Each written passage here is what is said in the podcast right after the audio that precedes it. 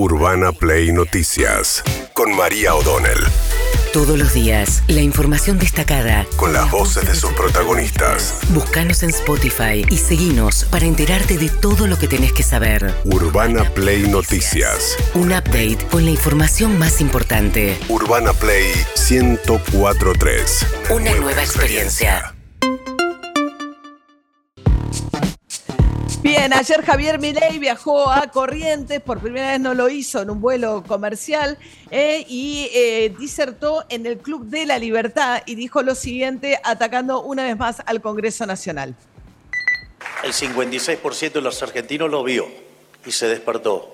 Y que por la lógica del sistema electoral todavía no tenga esa representación en ese nido de ratas que es la Cámara de Diputados o que es el Congreso de la Nación, porque una de las cosas por las cuales los políticos no ven y no entienden lo que yo hago es que partimos de premisas distintas. Ellos parten de un supuesto donde creen que la gente los ama y yo parto del supuesto de que son una mierda que la gente los desprecia.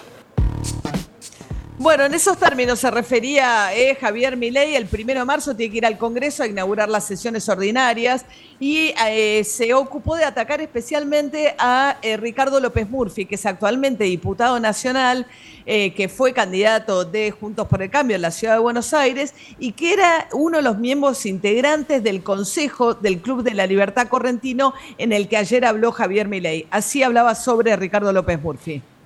Frente a que veníamos avanzando fuerte, el señor Larreta creó una lista alternativa encabezada por el traidor López Murphy, que imagino que les duele escucharlo, pero que es un traidor de las ideas, un señor que, por ejemplo, entre otras cosas, me, hacía por su gente tratar de nazi, digamos, o decirme que era quiserista de buenos modales, quiserista de derecha o castrista, digamos, alguien que trabajaba para un socialdemócrata con vocación intervencionista y en lugar de disputarle la interna a Vidal se dedicaba a ensuciarme a mí, con lo cual es bueno que sepan quiénes son los que se disfrazan de liberales y son verdaderas basuras que van en contra de las ideas.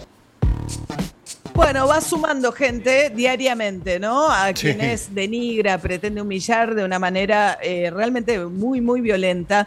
Eh, le contestó Ricardo López Murphy que por su eh, adhesión al republicanismo no le iba a contestar y que le desea templanza. Mientras tanto, después dio un reportaje a la noche, Milei con este, Luis Majul en La Nación Más.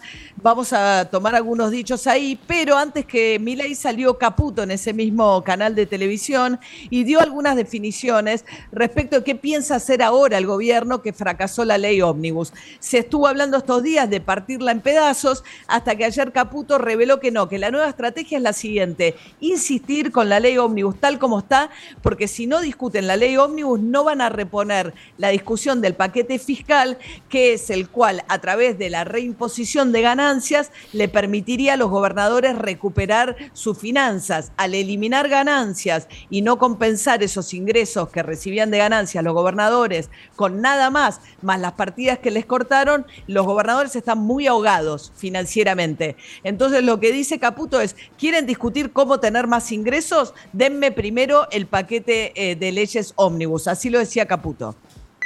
No, no lo descarto. ¿Sería auspicioso para el gobierno? Seguro, sería auspicioso para, para, el país. Para el país. Hago de vuelta la, diferencia. El gobierno no lo necesita. Pero desde, el punto de vista, desde el punto de vista fiscal no lo necesitamos. Desde el punto de vista estructural como país lo, necesitamos todos. Sería clave que los legisladores lo entiendan, porque es un cambio de país. Entonces nosotros lo, lo que decimos es, estamos dispuestos a tratar la ley y el paquete fiscal. Ahora, primero tratemos la ley como habíamos quedado y después analizamos el paquete fiscal. O sea, lo que él dice es, yo no necesito la ley ómnibus para lograr el déficit cero y conseguir mis metas.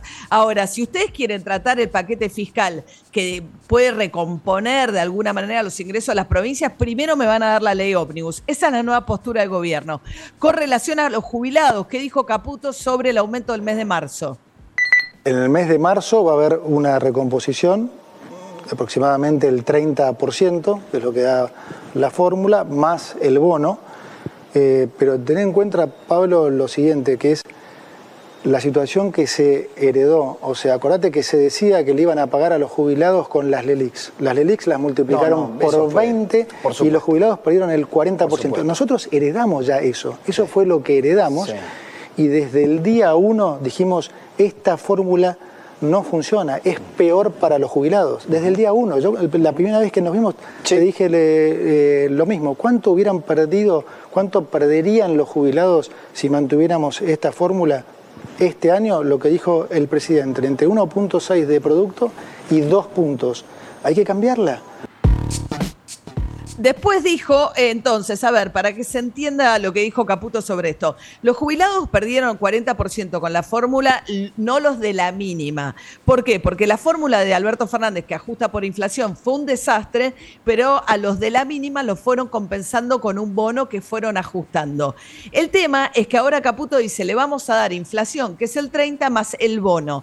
Si el bono de 50 mil pesos se mantiene congelado, los jubilados van a tener, van a percibir en el mes de marzo una jubilación, porque él dice el bono, ahí no le repregunta si va, de cuánto va a ser el bono, pero al dar a entender que es el bono, no un bono, ¿no? Da a entender que es la misma cifra de antes.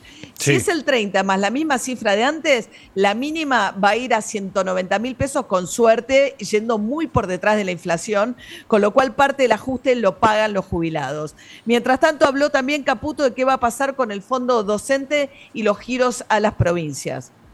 El fondo de, incentivo docente caducó. Claro, primero caducó.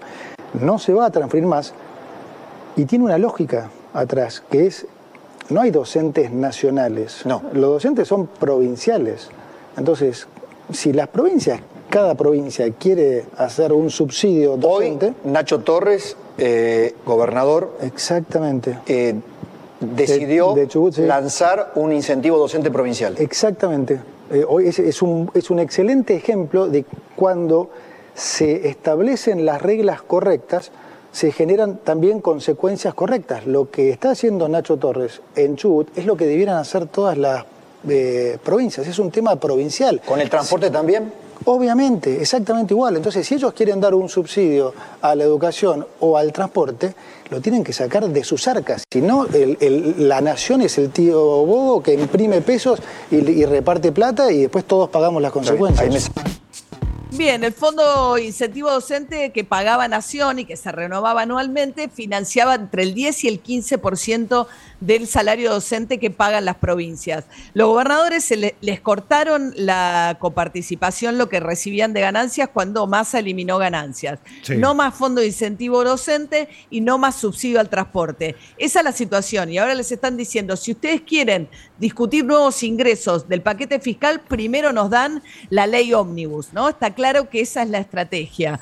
Mientras tanto, Javier Milei insistió en la nota con Majul que va a haber una ayuda a los padres que mandan a los chicos a escuelas privadas, pero sigue siendo imprecisa y hay que ver los plazos, porque ya se vienen las clases. A ver qué decía eh, ayer este, sobre esto Milei. La ministra Petovelo junto al ministro Caputo están diseñando un mecanismo para el cual las familias que no puedan pagar el colegio tengan una asistencia para que no pierdan el colegio, para que los chicos puedan seguir en el colegio, para que no tengan que sufrir esa situación tan calamitosa del cambio de colegio. Y una especie de beca. Es como si fuera una beca, exactamente. No tiene nada que ver con los vouchers. Se el voucher es un mecanismo de incrementación. Podrías hacerlo de esa manera también. Bien, mientras tanto también el gobierno apuesta a dividir a los gobernadores, ¿no? Ayer Milei, al llegar a Corrientes, fue recibido por Gustavo Valdés, el gobernador radical. ¿eh? Eh, que fue el único que no había firmado una nota de protesta contra el gobierno. Y después hay peleas también entre los gobernadores y algunos de sus legisladores. Por ejemplo, Rodrigo Lodredo, que es el presidente del bloque radical de diputados, ayer habló mal de Yarlora, el gobernador de Córdoba, que fue uno de los más duros contra el gobierno nacional. La decisión del gobernador de Córdoba de articular una alianza en el recinto con Axel Kicillof para obtener un número y extorsionar con coparticipar un impuesto que ni siquiera estaba en discusión en los textos, excedió el razonable planteo fiscal que yo apoyo de las provincias y particularmente de Córdoba. Eso sí, lo vi a Yarlora para variar haciendo una gran publicidad del logro de haber sacado de la ley ómnibus las retenciones. Situación que logramos desde nuestro bloque. Antes que el presidente, gobernador, lo llame, como usted pidió, para pedir disculpas, sugiero que sea usted el que pida disculpas por arriesgar los destinos de Córdoba en su juego político nacional. O cuanto menos, pida disculpas por esos aviones privados tan costosos que pagamos todos para que usted llegue a horario a los programas porteños. Y si se va a pelear, pelee por Córdoba, no pelee por usted. Bueno, verán que es, eh, hay divisiones también. En este caso, eh, Milei ya le había reprochado a Yarlora que usara aviones privados para venir a la ciudad de Buenos Aires a dar entrevistas en canales periodísticos. Y fíjate ahora María Eugenia Vidal, que está nuevamente en esta visión, en esta posición halcón. Eh, ha oscilado, pero últimamente, y ahora dice que los gobernadores se tienen que hacer cargo y buscar la plata de donde sea. María Eugenia Vidal. Si el gobierno nacional no te manda los fondos, vos te tenés que hacer responsable. Y si no tenías asignadas partidas suficientes, tendrás que hacer recortes en otra. Porque mi pregunta es, ¿qué es más importante que pagarle a los docentes de tu provincia para que empiecen las clases? Entiendo que hay cosas que, que no pueden ser variable de ajuste. La comida no es variable de ajuste, los salarios docentes hay que pagarlos. Digo, a mí me tocó ser gobernadora y te lo mencionaba antes de una provincia que cuando llegué a los 10 días no tenía fondos para pagar aguinaldo y sueldo. Y yo no le dije a los trabajadores de la provincia, ah, culpa de Scioli no van a cobrar, porque Scioli no me dejó la plata. No, hice todo lo que tenía que hacer para que cobraran. Pedí endeudamiento, le pedí ayuda al gobierno nacional, hice un montón de cosas. Aumenté los impuestos y me banqué el costo de aumentar los impuestos. Bueno, Vidal tenía en ese momento, ¿no? Esta era muy aliada de Mauricio Macri, era la apuesta a Mauricio Macri presidente, ella en la provincia, no, no le cortó todos los fondos Macri a María Eugenia Vidal, que tuvo además un largo paro docente durante su gestión. No hay un solo gobernador que haya pasado por la provincia de Buenos Aires que, no, que, que diga, mira, sin el apoyo de Nación yo no tengo ningún problema todos necesitan el apoyo de la nación. Inclusive hasta cuando, ¿se acuerdan cuando Scioli era gobernador y se había peleado con la Casa Rosada? Que no le pasaban fondos y no podía pagar salarios. Bueno, lo mismo le pasó a Vidal. Vidal llegó y dijo, no tengo plata, y los fondos salieron de la nación. Bien, ayer le preguntaron por Cristina Fernández de Kirchner. Eh, Javier Milei, eh, por lo general, no, no, no, no, no, no, se ensaña con Cristina Fernández de Kirchner. Dice, para mí es honesta intelectualmente. Ayer le mostró una foto de Cristina Fernández de Kirchner en el reportaje Majul insistiendo sobre este punto y dijo, es la jefa de la banda, ¿no? Así lo decía. Yo creo que el ataque que me hace en, ese documento que escribe es un ataque a mis ideas, no, no creo que me... La jefa de la banda. Y vos decís que es un ataque a tus ideas, no es un ataque a la yo Lo, yo lo veo como un ataque a mis ideas. O sea, yo no, vi ninguna descalificación personal en eso. Bueno, te dijo Showman. Eh, bueno, está bien, pero digo. En la Rosada. Y, pero digo, es como que yo digo, qué sé yo, te diga que, vos sos un showman como periodista. Y sí, si no, digo, tenés que vender el producto, ¿no? Bien, insólitamente sí insistió en su ataque a Ali Espósito ayer en ese reportaje eh, Javier Milei. Desde Lali Espósito. Lali Depósito. Pero es ella el objeto del no, no, es lo que representa. Bueno, pero es alguien que decidió jugar políticamente, decidió ensuciar y decidió utilizar su popularidad para mentirle a la gente.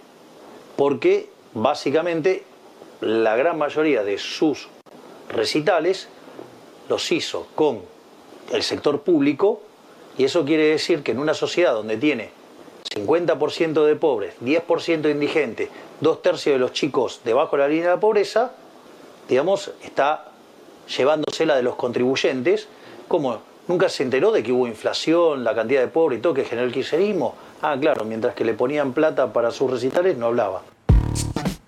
Bueno, es notable que no, eh, en todo caso, atribuya la responsabilidad de las contrataciones a gobernadores, intendentes que deciden armar esos festivales, y sí a Lali Espósito, que es una de un montón de artistas que participan de esos festivales, incluida Fátima Flores, la pareja del presidente de la Nación. Tema sobre el cual ayer ni se lo mencionó este Majul este, en, este, en esta charla tan amigable que tuvo con Javier Milei. Urbana Play. Noticias.